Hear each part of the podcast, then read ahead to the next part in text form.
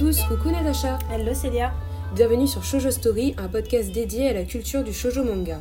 Vous pourrez écouter le podcast deux fois par mois où nous vous traiterons d'un sujet, d'un ou d'une auteur et d'une série.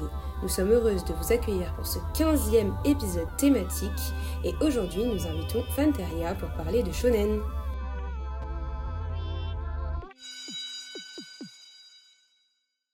Aujourd'hui sur Shoujo Story, on vous présente un nouveau format qui nous tient à cœur, où nous proposons à un intervenant de venir participer à cet épisode, un passionné de manga et d'anime, afin de nous parler de cet amour pour le manga, mais surtout pour traiter un sujet assez précis. Et cette fois-ci, on a décidé de débuter avec la thématique du shonen. Pour ceux et celles qui ne sont pas familiarisés avec ce genre-là, le shonen est une catégorie de manga qui est destinée à un lectorat de sexe masculin et plus précisément pour les adolescents. Il se décline en plusieurs genres comme le neketsu et le pantsu. Le shonen neketsu est inspiré de Osamu Tezuka, c'est-à-dire qu'il reprend un procédé narratif avec la volonté de l'initiation, alors que le shonen pantsu est l'idée d'un pantsu harem, en fait un garçon seul au milieu de nombreuses filles.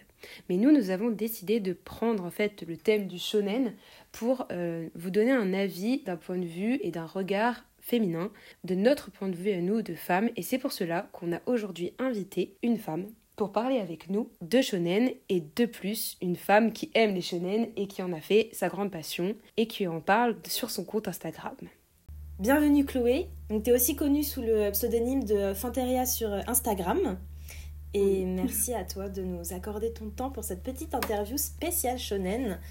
Dans un premier temps, peut-être que tu pourrais juste te présenter, nous dire qui tu es, quel est ton parcours sur internet et qu'est-ce que tu aimes dans les mangas et pourquoi tu regardes des animés. Euh, alors tout d'abord, je suis très contente d'avoir été invitée dans ce podcast. Euh, merci beaucoup. Euh, de mon côté, moi je m'appelle Chloé, j'ai 23 ans, bientôt 24, et je suis tombée dans l'univers manga dès l'âge de 9 ans. J'ai commencé avec Nana, comme euh, beaucoup de personnes, je pense, euh, qui passait sur euh, Virgin 17 à l'époque. donc ça passait à la télé après l'école et je regardais avec mes grandes sœurs. Après, j'aime les mangas pour plein de raisons et aucune à la fois. autant, autant ça peut être hyper rafraîchissant de regarder un petit shoujo tout mignon et autant ça peut te faire poser plein de questions. Par exemple, Death Note, quand on y réfléchit, ça peut vraiment, vraiment retourner la tête et de manière plus générale, j'aime beaucoup l'émotion qui se dégage des animés, euh, notamment euh, grâce aux seiyuu, donc les doubleurs, qui ont vraiment cette capacité à crier, à s'exprimer, à pleurer. Et c'est des choses que qu'on retrouve pas forcément dans les séries et dans les films. C'est vrai. Surtout que les doubleurs, enfin les doubleurs japonais sont vraiment très très bons. Euh, alors que les Français, c'est autre chose quand même. Hein. Mais parce qu'on n'a pas cette culture-là aussi. L'important, du doublage. C'est des euh, professionnels, mais je trouve que c'est beaucoup moins naturel dans les doublures quand c'est en français que quand c'est en japonais. Parce qu'ils sont extrêmes. Ils sont dévoués. ouais, ils sont dévoués C'est vraiment pour ça, je trouve que ça marche bien. Euh, et surtout dans le shonen. Et que tu ressens toutes les émotions. Et du coup, tu disais que tu, euh, tu étais très fan bah, de Death Note, par exemple. Enfin, tu avais mm, parlé de Death Note, là. donc, c'est une de tes plus grandes inspirations. Euh, oui, alors j'adore Death Note. Euh, c'est un, enfin, un bijou, je trouve. Il est intergénérationnel. On peut le montrer à plein de personnes d'âges différents et je pense qu'il peut autant plaire euh, dans quelques années que maintenant, qu'il y a dix ans. Enfin, c'est ça qui est vraiment génial. Et je trouve que c'est un animé qui permet de, de vraiment réfléchir autour de la définition du bien et du mal. Parce qu'on parle quand même d'un individu qui veut éliminer l'entièreté des criminels du monde. En même temps, on peut se dire, il purifie le monde du mal, donc c'est bien, mais euh, ça reste un criminel quand même. Du coup, ça vraiment ça retourne la tête et je trouve ça vraiment trop bien. Et euh, en tant que femme, quel regard tu portes sur le shonen en général et sur les figures notamment euh, des personnages féminins qui sont représentés dans ce, dans ce genre-là? Personnellement, je pense qu'il y a un gros tri à faire dans les shonen parce qu'autant certains font un effort sur l'écriture de leurs personnages féminins, euh, notamment les derniers shonen euh, qui, qui, sortent. On pense euh, notamment à Jujutsu Kaisen avec des, des, des femmes très fortes, des, des, vraies personnalités. Et autant, il y en a d'autres qui vont être un peu plus vieux. Je pense par exemple à High School of the Dead. C'est très très vieux. Je l'ai regardé au collège, mais clairement le personnage féminin, je ne m'en souviens pas parce qu'elle est là que pour ses attributs féminins. du fan service et on passe. ouais, c'est ça. Je trouve qu'on trouve encore beaucoup de personnages féminins hyper secondaires et juste présents pour le fan service. Et, euh, et ouais, je trouve ça. J'ai pas les mots. non, mais c'est vrai que nous aussi, on en avait parlé avec Célia et qu'on trouvait qu'il y avait quand même une, une, bonne évolution dans le shonen par rapport à ces personnages féminins-là et qu'enfin, ils commençaient à prendre une place beaucoup plus importante dans l'intrigue, dans le plot, que c'était pas du tout le cas il y a encore quelques années et, ça fait du bien. Ouais, c'est vrai. Ouais. Après, c'est difficile même, euh, même pour les auteurs euh, femmes de d'écrire des shonen avec des femmes, c'est bizarre.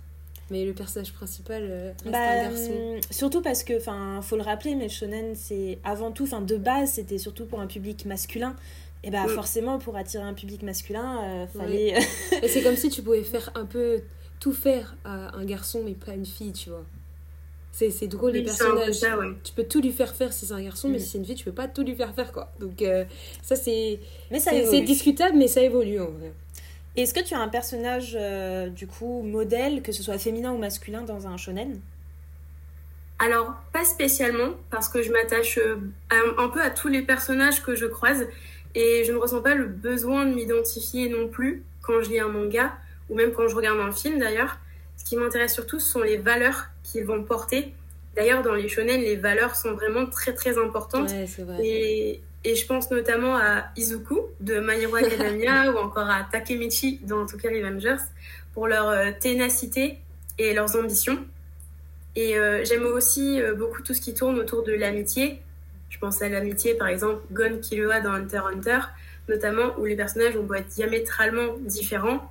Ils ont une amitié hyper forte et très soudée. Ouais, c'est vrai.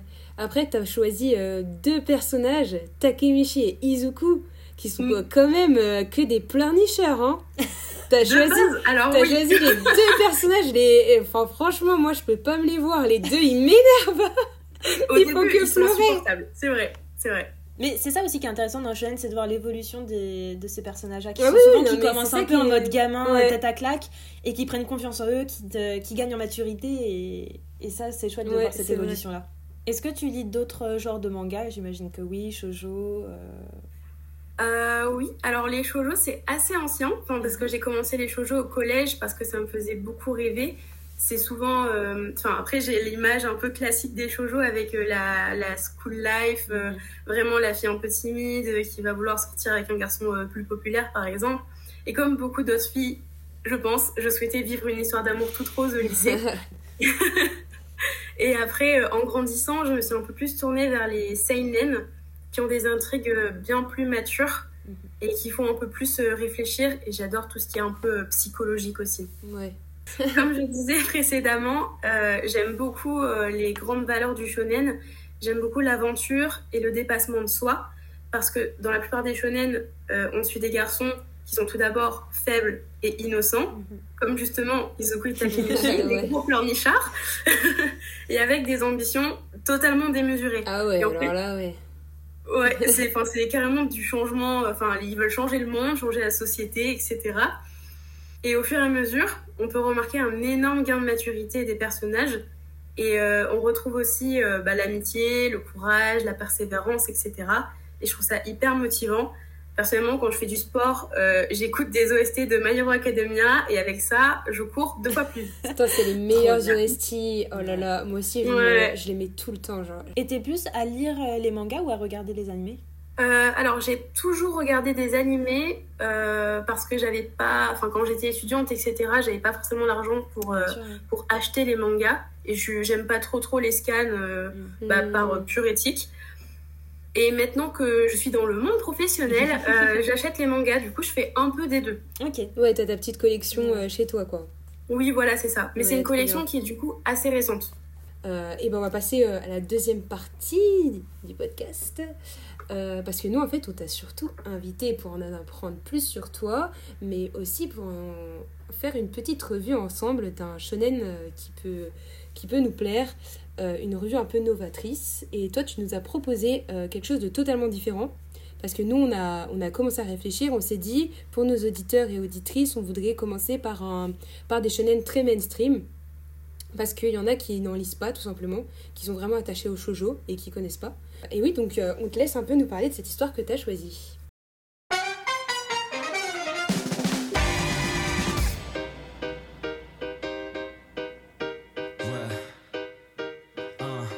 Alors moi j'ai choisi de vous présenter Beastars, qui est vraiment mon coup de cœur du moment.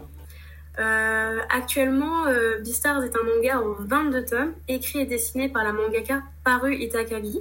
Donc c'est une femme, ça fait plaisir de voir un shonen rédigé par une femme aussi. Il a été édité par Akita Shonen et prépublié dans le Weekly Shonen Champion entre le 8 septembre 2016 et le 8 octobre 2020. Et la version française, elle est publiée par Kion depuis janvier 2019. Personnellement, je le lis, mais si ça vous intéresse, il existe aussi une adaptation en animé par le studio d'animation Orange, disponible sur Netflix, et elle retrace l'histoire euh, du tome 1 au tome 11. Donc je vais vous raconter un petit peu le, synopsis pour vous donner envie de lire. Donc l'histoire se déroule dans un monde d'animaux civilisés où la société est fracturée entre les carnivores et les herbivores. Legoshi, un grand loup gris, est un étudiant timide et calme de l'Institut Sheriton où il vit dans un dortoir avec plusieurs étudiants carnivores.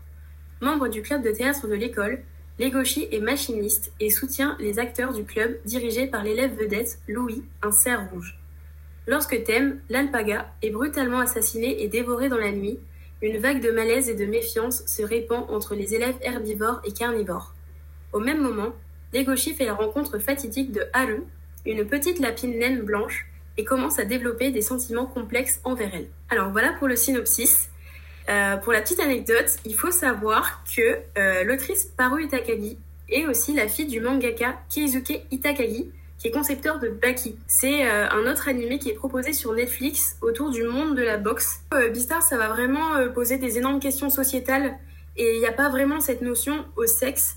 Enfin, il y a un peu les histoires enfin, de relations entre animaux forcément, mais tout est plutôt discuté. Hmm. et il y a aucune euh, y a aucun fin de service on voit vraiment rien et c'est pas euh, il y a une tension je trouve quand même notamment entre les Legoshi et, euh, et Haru.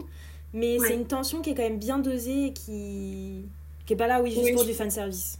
Tu le classerais comment du coup ce que du shonen ou je vois que tu, disais un peu que ça pouvait être du, du seinen Beastars au Japon a été classé comme un shonen il a été publié dans le Weekly Shonen Champion on reconnaît effectivement qu'il y a des grandes caractéristiques du shonen. On a d'abord le lycéen qui est faible et qui, suite à un élément déclencheur, souhaite renverser la face du monde.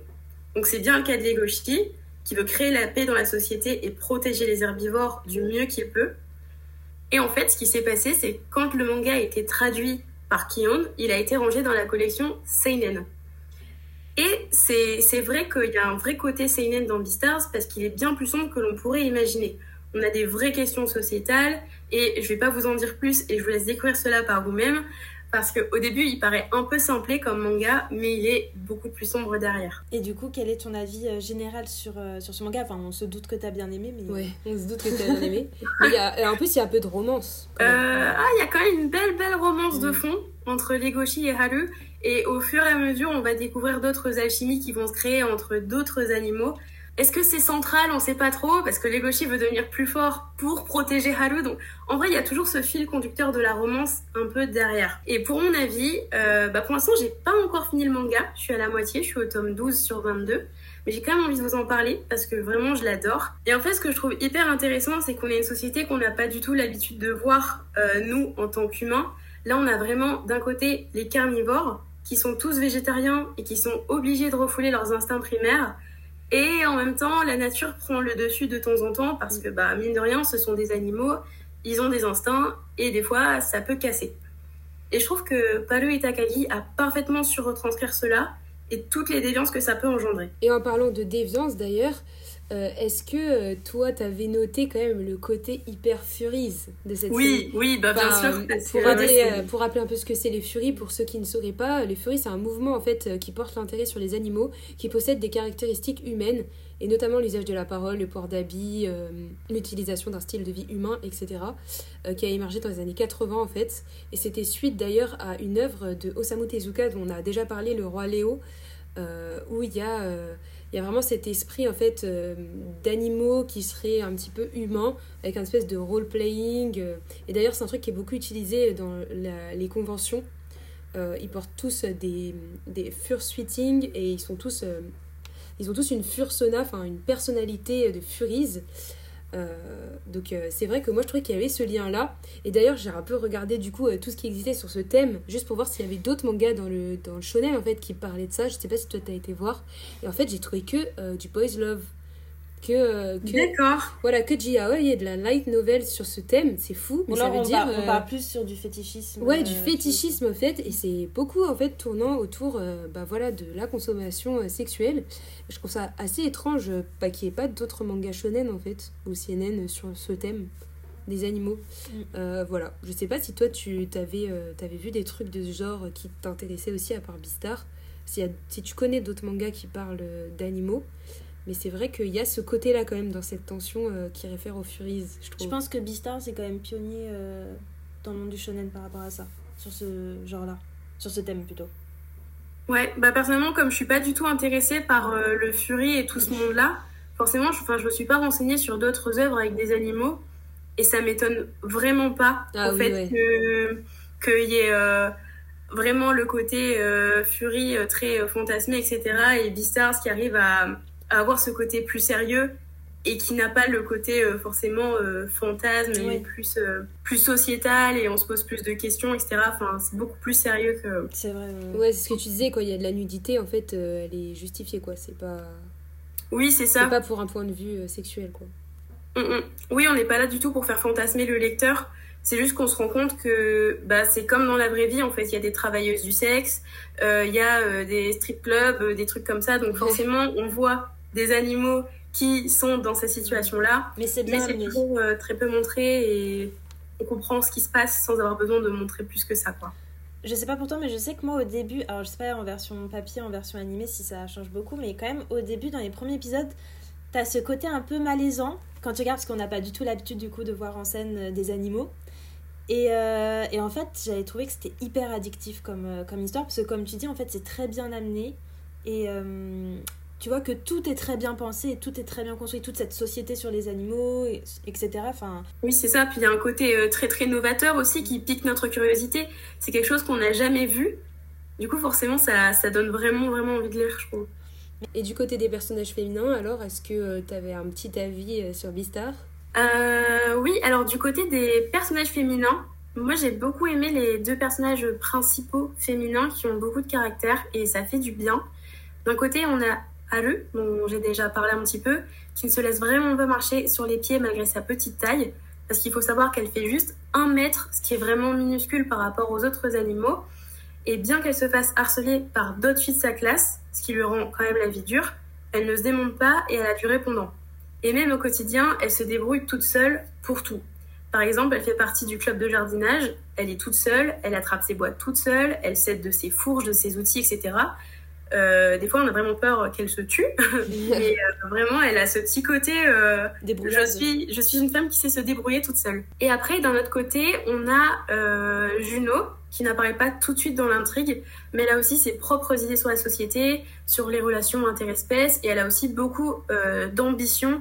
Vraiment, elle sait ce qu'elle veut et, et, elle veut tout simplement augmenter sa popularité et avoir du poids pour changer elle-même la société et changer aussi l'image des, carnivores. Oui, donc en fait, ça rejoint un peu ce qu'on disait, les shonen, enfin en tout cas, la, représentation féminine dans les shonen est encore en, évolution et qu'aujourd'hui, on, a, on peut facilement trouver des histoires où les personnages féminins ont leur importance dans mm. l'intrigue, ont du caractère, ils sont pas juste là pour, euh, pour le fan service ou pour être belle avec, euh, avec des grosses poitrines, quoi. Elles ont vraiment euh, un but dans l'histoire. Donc là, c'est certain que c'est un, un, conseil et c'est une pépite pour toi, quoi. Tu le, tu le recommandes en tant que fan de shonen. Euh, parce que bon, c'est vrai qu'on on m'a pas dit, mais toi, tu as vraiment beaucoup de recommandations sur ton compte Insta où tu fais des recommandations CNN et shonen du coup.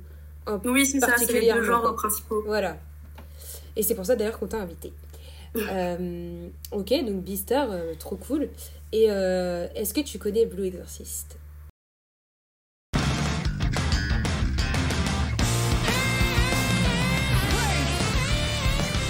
Alors, Blue Exorcist, je l'ai regardé il y a très longtemps. À l'époque, il n'y avait qu'une seule saison de sortie. Donc, euh, oui, oui, je connais. Ok, trop bien. Bah, moi, je vais vous parler de Blue Exorcist, puisque vous savez que c'est moi qui vous présente à chaque fois les mangas un peu dark. Et Blue Exorcist, ça en fait partie. C'est un shonen euh, qui s'appelle aussi Aono Exorcist, qui a été écrit par Kazue Kato. Euh, il est prépublié pareil, non, pas pareil d'ailleurs, dans James Square de l'éditeur Shueisha en 27 tomes et c'est toujours en cours depuis 2009. Il y a deux saisons plus un film et pour l'instant il y a 11 arcs qui sont sortis donc ça fait déjà quand même beaucoup euh, pour ceux qui veulent commencer. C'est une longue série. Donc le Hypnosis, c'est Rin Okumura et Yukio Okumura qui sont deux frères adoptés par une famille d'exorcistes alors qu'ils n'étaient qu'enfants. Alors que Rin a toujours été un enfant turbulent et déjanté, il assiste un jour à l'apparition soudaine de Satan, rien que ça, et qui lui révèle qu'il est son père. Et il veut l'emmener dans son monde, la Guéenne. Donc il se confronte aux forces surnaturelles, et hélas, son père adoptif meurt pendant les affrontements. Donc il décide alors de se battre aux côtés des exorcistes en utilisant le katana de son père adoptif, et ainsi révèle petit à petit la grande puissance qui sommeille en lui. Bon, là, c'est vraiment un, manga euh, un peu basique. Enfin, le scénario est un peu basique. C'est toujours le mec super fort qui va découvrir ses pouvoirs petit à petit. Mais c'est vrai que moi, j'ai vraiment adoré ce manga de Kazuo Koto de A à Z. Et ça a vraiment été mon coup de cœur, bah, d'ailleurs, du confinement. Euh, j'avais regardé à ce moment-là. Euh, je l'ai pas lu, j'ai simplement regardé en animé. Et c'est rare qu'un animé me plaise autant. Donc, parce que nous, on est plutôt team lecture.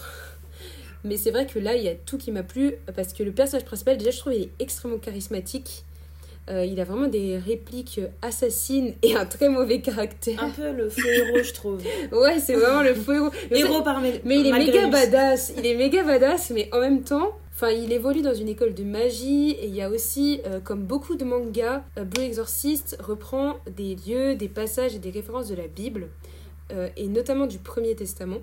Donc il y a deux mondes parallèles en fait qui se font face, Assia, le monde des humains, et Gehen, le monde des démons. Et il arrive en fait que les démons traversent les deux mondes en prenant possession d'un être vivant à Assia. Et Assia, c'est vraiment le dernier des quatre mondes spirituels de la Kabbale de base. Hein. Euh, donc la Kabbale, ça fait partie de la tradition juive. Donc il y a Atsilut, Beria, Yatsila et Assia. Donc l'existence et les caractéristiques euh, sont vraiment basées sur le passage biblique du Premier Testament de Isaïe. Et donc la Gayenne, euh, c'est originel, originellement la vallée de Hinnom, un lieu où séjournaient les lépreux, les pestiférés, mais qui fut aussi dans la littérature juive un lieu de souffrance, l'enfer quoi. Donc vous l'aurez compris, c'est vraiment le thème de l'exorcisme euh, et euh, ça nous fait penser à Jujutsu Kaisen bien sûr, qui est un petit peu moins dark et qui est sorti euh, bien après. Mais on a aussi beaucoup d'autres shonen qu'on adore, hein, comme Soul Eater. Je sais pas si tu connais, mais Solitaire, c'est super, c'est vraiment un trop bon shonen, un peu plus vieux quand même. Euh, Degreman aussi, euh, qui est enfin, vraiment incroyable. Euh, Bleach, super connu. Voilà, des super titres qui ont vraiment égayé notre collège et les années 2000 et qui étaient sur ce fameux thème de l'exorcisme qui a été repris par Jujutsu Kaisen après. Euh, et donc Rin, c'est un peu... c'est quand même un anti-héros, comme on disait. Hein, c'est ça qu'on aime, je trouve. Ouais, c'est un cancre. Il, il, se découvre au fil des épisodes et il devient de plus en plus attachant. Euh, il a son pendant masculin qui est son frère, son jumeau, qui lui est super sérieux, donc euh, un peu cliché aussi avec les lunettes. Et même on pourrait croire que c'est son grand frère, alors que c'est pas son grand frère, c'est Rin qui est, qui est, le plus grand des deux euh, jumeaux. bah là, pareil pour, que pour My Hero Academia, hein, l'opening et l'ending, d'ailleurs, ils sont faits par le même groupe que My Hero Academia. Et l'ending, c'est fait par 2PM, normalement. Ah ouais? Ouais, 2PM, le groupe de K-pop.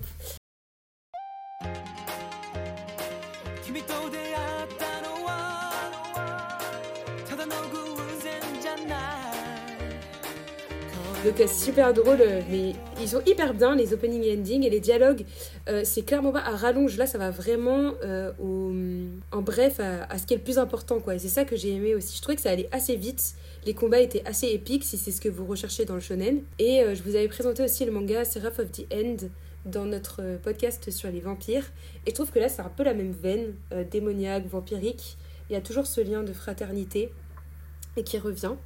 Euh, je pense que c'est un pairing qui marche hyper bien dans le storytelling euh, shonen, le côté euh, fraternel. et puis on reste toujours bien sûr dans un certain gothisme, dans l'approche de l'histoire. Rin, il a même un physique de démon. Il cache ses dents, il a des oreilles pointues, une queue noire qui tient caché sous sa chemise et surtout un halo de lumière bleue qui le définit si bien. toi, qu'est-ce que tu avais pensé des personnages féminins, Natacha? Bah, faut, hum, faut quand même se rappeler que c'est pas un shonen de, de la dernière heure. Donc, euh, comme on l'a dit, c'est récent, ouais. Il est, enfin, moi, je l'ai vu, il y a, j'avais vu que la première saison, mais euh, du coup, ça, ça date, à mon avis, à peu près à la même période que toi, Chloé. Euh, et c'est vrai qu'on fait face à quelques lacunes qui sont assez visibles dans les shonen parce qu'on n'a pas forcément des personnages féminins très intéressants ou qui ont une réelle importance à l'histoire. Et c'est, je pense, la seule faute qu'on pourrait dire euh, de ce manga. ouais, ouais. Comme on disait, si jamais vous voulez euh, trouver d'autres shonen avec des personnages féminins beaucoup plus importants et beaucoup plus forts, bah go regarder euh, Jujutsu Kaisen, go regarder euh, plein d'autres euh, shonen beaucoup plus récents et dans lesquels euh, vous aurez la possibilité de voir des personnages euh, féminins importants. Et toi, qu'est-ce que t'avais pensé de euh, Aono Exorcist Alors moi j'avais beaucoup aimé, donc à l'époque je l'avais regardé, j'étais au collège, j'avais pas encore euh, toute, toute cette position féministe, etc. euh, et, euh, et le fait de voir un peu la femme au, au plan secondaire, ça m'avait pas trop trop, euh, trop trop chiffonné, ça allait. J'avais beaucoup aimé les combats et euh, Rin aussi est comme tu dis hyper euh, hyper attachant. Enfin je le trouvais euh, très drôle. Enfin dès le début on le voit, il fait un peu des bêtises et tout ça et, et du coup j'ai beaucoup aimé le personnage. Euh, C'est un je me Bakugo. c'est tellement. Pardon? C'est un Bakugo, Rin. Ouais, un peu. C'est tellement un Bakugo, il fait vraiment n'importe quoi. Mais c'est ça, oui, c'est ça qui est, qui est vraiment attachant chez lui. Et je sens que ça avait été euh, mon fond d'écran pendant un moment et tout. Ah, euh, bon, bah voilà. poursuivre. on- J'avais vraiment bien aimé. ouais. L'anime est vraiment beau d'ailleurs, je trouve. Enfin, les Ouais, dessins sont vrai. sublimes. C'est- les combats sont vraiment cool Ouais. en fait. Même tous les personnages, il y a un peu l'univers du cirque aussi, euh, qui est intéressant. Enfin bref, si vous aimez le dark, euh, vous allez, vous allez vraiment, vraiment aimer. Après, je trouve pas ce ça si dark que ça, moi. Bah, c'est dans l'histoire de l'exorcisme. Oui, voilà, mais. Dans l'idée. bah, le premier épisode est quand même super dark hein, quand on le regarde. hein. Bah, C'est vrai que quand on s'y attend le pas, on voit premier Satan débarquer de nulle part. euh, avec Satan. fait peur quand même. Ouais, ça fait peur. hein. dans la même veine, je peux vous conseiller, enfin, tu connais sûrement, mais euh, Noragami, Ouais. Ah oui, oui, j'avais bien aimé qui est un peu dans le même, euh, dans le même style. Mm. Et toujours avec ce côté un peu anti-héros. euh. Mais peut-être qu'on en parlera dans un futur épisode. hein. Ouais. Il est vraiment bien. Noragami est vraiment bien.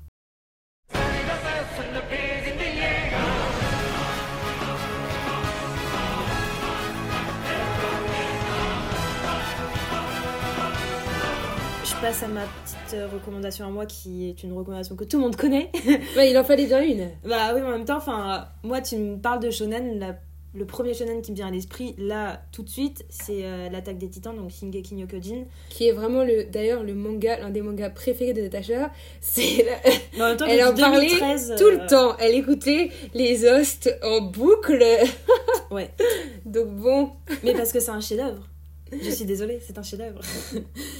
Alors, pour faire euh, bref, ça a été pré- prépublié entre septembre 2009 et avril 2021 dans le magazine Besatsu Shonen Magazine, puis compilé en 34 volumes, reliés par l'éditeur Kodensha. La version française est publiée en intégralité par Pika Édition dans la collection Seinen entre juin 2013 et octobre 2021. Petit synopsis, même si je pense que tout le monde voit de quoi je parle.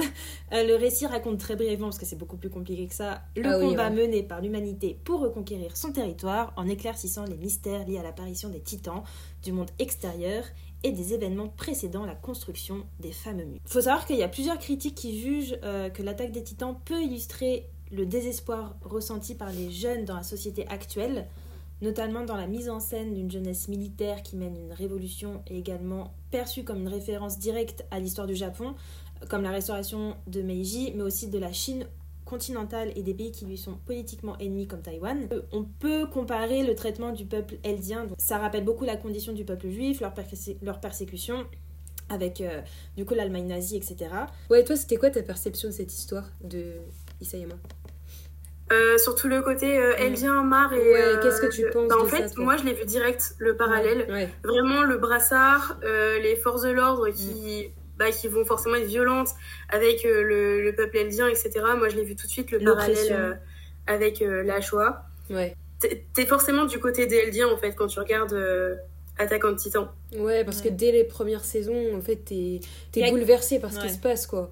Il y a Ouais. juste peut-être à la fin où ton, ton avis peut changer, mais, euh, Et, et mais sinon c'est vrai que comme d'autres séries avant elle, je pense notamment aux gros classiques comme euh, Full Metal Alchemist, One Piece ou Naruto, SNK, ça, ça a su nous ouvrir la porte sur une nouvelle ère du manga du shonen et on en avait besoin. Ça s'est soufflé un peu et je trouve que euh, ouais, SNK ça nous a permis vraiment de, de passer un cap et de, de repartir sur des bases totalement novatrices. Et euh, encore aujourd'hui, après avoir terminé Scan depuis un petit bout de temps, je suis toujours aussi stupéfaite par la virtuosité de l'auteur, donc Hajime Isayama, et surtout au fil de la lecture du manga, c'est incroyable de se rendre compte que tout était pensé depuis le début. Alors évidemment, on va pas faire de spoil, mais Mm. genre si vous êtes toujours euh, en cours de lecture ou en cours de, de- de visionnage, mais ayez bien ça en tête que rien n'est laissé au hasard. Tout est pensé depuis le tout tout début et c'est dingue. Ouais, il y a des petits détails du début Ouais. qui ont une importance pour la fin et enfin, c'est vraiment incroyable. Moi, ça m'a rendu folle hein, quand. euh, Les foreshadowing, ouais. euh, t'es là. Des fois, on peut se dire, oh, vas-y, on sait pas trop où il part là, Isayama, ça va trop loin, il y a trop d'infos, mais non, Mm. tout est dosé, tout est pensé. Et on est sur une histoire très complexe, et pourtant, il arrive à. Bah, Isayama, il arrive à garder le cap et à nous livrer une histoire bien ficelée, qui est extrêmement bien documentée. Donc, ça reprend voilà, des contextes géographiques, politiques, réels, on, on en a parlé. Euh, il nous fait remettre en question, donc comme on l'a dit, ça nous instaure des doutes sur notre vision des choses, sur nos convictions, qui sont les vrais ennemis, etc. Et, euh, et puis, bah, pour revenir un peu au sujet de, de cet épisode-là, comment ne pas parler de- des personnages féminins dans, dans SNK On part quand même sur une série qui a débuté, euh, qui a débuté en France bon, en 2013, mais au Japon en 2009, donc c'est quand même pas hier. Les personnages féminins sont, sont extrêmement importants, presque même si ce n'est tout aussi fort que leurs camarades masculins. Mikasa Voilà, comment ne pas C'est penser la à meilleure. Mikasa. Euh, elles ont un, un rôle sur le dénouement euh, de l'histoire et sur tout le déroulement de l'intrigue. On est loin des clichés qu'on a tendance à retrouver dans la majorité des autres shonen. Là, que ce soit Mikasa, que ce soit Krista, que ce soit notre cher Sacha, que ce soit Mm. Hansi, Annie ou toutes les autres, elles brisent tous ces codes et elles nous offrent une vision forte et indépendante de la femme. Et qu'est-ce que ça fait du bien Et elles sont pas gentilles et elles sont pas mignonnes. hein. Non. Ah, franchement, c'est toutes des teignes. Franchement. Ouais, elles ont toutes bien leur personnalité. Ouais, bien elles ont vraiment leur personnalité. Et jusqu'au bout, quoi. Ouais. Et ça, j'aime bien avec aussi, Isayama, c'est que que ce soit mec ou femme, genre, ils s'en bat le steak. Euh, genre, ça, s'il veut en tuer un, il tuera pas la nana euh, qui sert à rien. Genre, euh, tout le monde est au même plan et tout le monde a son importance. Et il peut tuer tout, enfin, il peut tuer n'importe qui. Ah, il y a quand même un truc, c'est que c'est un petit peu gore. Et c'est Ah bizarre bah- que toi t'aies aimé ça. hein. Mais J'ai- euh, fait des cauchemars. bizarre. J'ai fait des cauchemars de titan quand j'ai commencé à regarder l'animé, mais moi j'étais mais obsédée par, ce, par, par ce, cet animé et ce manga. Ah oui, bah ça je sais. Et pourtant, ça, zone, ça, pardon, ça sort totalement de ma zone de lecture euh, Ouais, c'est habituelle. vrai, hein. c'est vrai. Mais euh, moi j'aimais bien la tension en fait de Ouais, Attack on Titan. Je sais que quand je regardais, genre chaque nouveau épisode, j'étais en mode genre, mais là j'ai l'impression de connaître un truc. D'ailleurs, on avait même fait un post trop drôle où euh, genre euh, j'avais dit ce que je pensais, qu'est-ce qui se passait euh, dans l'histoire. En fait, tu m'as dit non, mais tu, tu verras après, tu verras après. Je disais n'importe quoi. En fait, J'avais fait des suppositions et c'est ça que j'aimais bien, c'était les suppositions que tu pouvais faire sur l'histoire. et qui était petit. toujours à milieu de ce que Isayama avait en tête. Oui, c'est vrai, c'est vrai.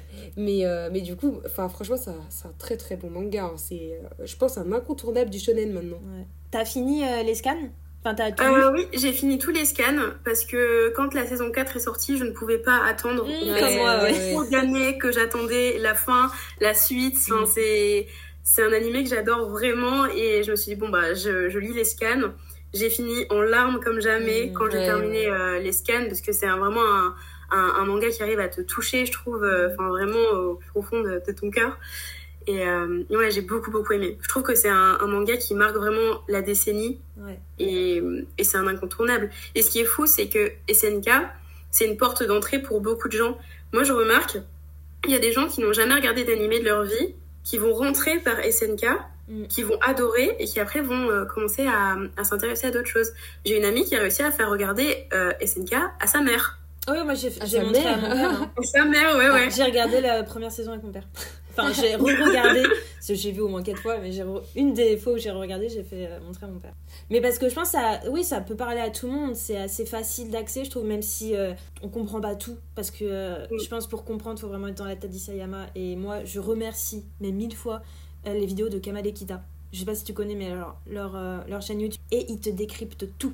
Donc, ils décryptaient chaque sortie de chapitre, chaque sortie d'épisode, et ils te font comprendre tellement de détails où t'es passé à côté. Et franchement, je te remercie pour ça parce que ça permet de vraiment comprendre le l'ensemble de l'œuvre et de, de voir un peu plus tous les détails cachés par Isayama et c'est ça m'a vraiment aidé euh, pour euh, dans ma lecture des scans parce que des fois on est un peu euh, on est largué quand même parce que Isayama il, il est fou C'est est vrai qu'il y a tellement d'explications et des fois elles vont vraiment très très loin. Ouais. Du coup, on a tendance à perdre le fil. Enfin, moi, Mm. je sais qu'il y avait certaines pages, j'ai dû les lire un peu, enfin plusieurs fois pour bien bien comprendre Ouais, tout ce qui s'était passé. C'est hyper hyper complexe en fait le monde des SNK. Et vrai. quand tu, tu rentres au premier épisode, tu penses vraiment que c'est juste ah ok l'humanité va mal et on bute des titans alors qu'en réalité ça va tellement plus loin et toi t'es resté du coup euh, t'es resté accroché à ta lecture t'as pas pas une fois euh, arrêté de lire l'attaque en titan parce que t'en avais marre quoi t'étais vraiment accroché à l'histoire bah, au début, j'étais vraiment animée en lit. Du coup, euh, dès qu'un épisode sortait, j'étais vraiment au taquet. Je regardais à la minute près.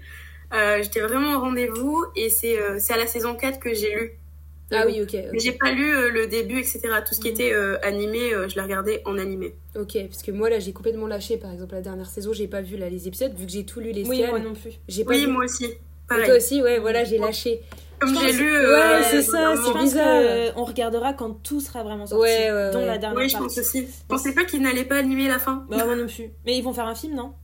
Apparemment. Je crois, ouais. Bon. Oh, mais il euh, faudra l'attendre, quoi. Ouais, c'est dommage. Après, j'ai confiance parce que je sais qu'Isayama, il est derrière aussi la réalisation de l'animé. Enfin, il, il, fait attention quand même à ce qui est, ce qui est hmm. fait, donc euh, j'ai confiance euh, hmm. en eux. Bah, on vous a donné un peu nos, nos trois inspirations, nos trois recommandations pour ce, cet épisode shonen. On sait que vous aviez euh, très envie euh, d'avoir nos recommandations shonen euh, pour ce premier épisode. Peut-être qu'on pourra faire un deuxième épisode si, si ça te tente, bien sûr, où on parlera de, de recommandations un peu moins mainstream. Mhm, avec plaisir. Ouais, ça serait, ça serait cool. Ça serait trop cool. Et puis, bah, on te remercie vraiment d'avoir accepté de participer. N'hésitez pas à aller voir son compte Instagram et aussi tu fais du stream peut-être? Euh, non, je faisais des vidéos YouTube, mais j'ai un ah, petit peu des vidéos YouTube. bateau. Donc c'est surtout sur Instagram que ça se passe. Euh. Ok. Ok, bah sur Instagram, du coup, bah Fanteria, voilà. De toute façon, on mettra le lien et tout. C'est ça, et on vous mettra aussi, bien sûr, tous euh, les, les, mangas sur lesquels on a discuté et les liens pour les trouver. Voilà, merci à vous de nous avoir écoutés. Merci à toi, Chloé, pour ton temps. Avec grand plaisir, à bientôt. À bientôt, salut. L'intro et l'outro de ce podcast ont été réalisés par Passif Agressif. Merci d'avoir écouté cet épisode, n'hésitez pas à le partager et à nous suivre sur Instagram Shoujo Story. Retrouvez les épisodes sur toutes les plateformes ainsi que sur YouTube gratuitement. Portez-vous bien et à la prochaine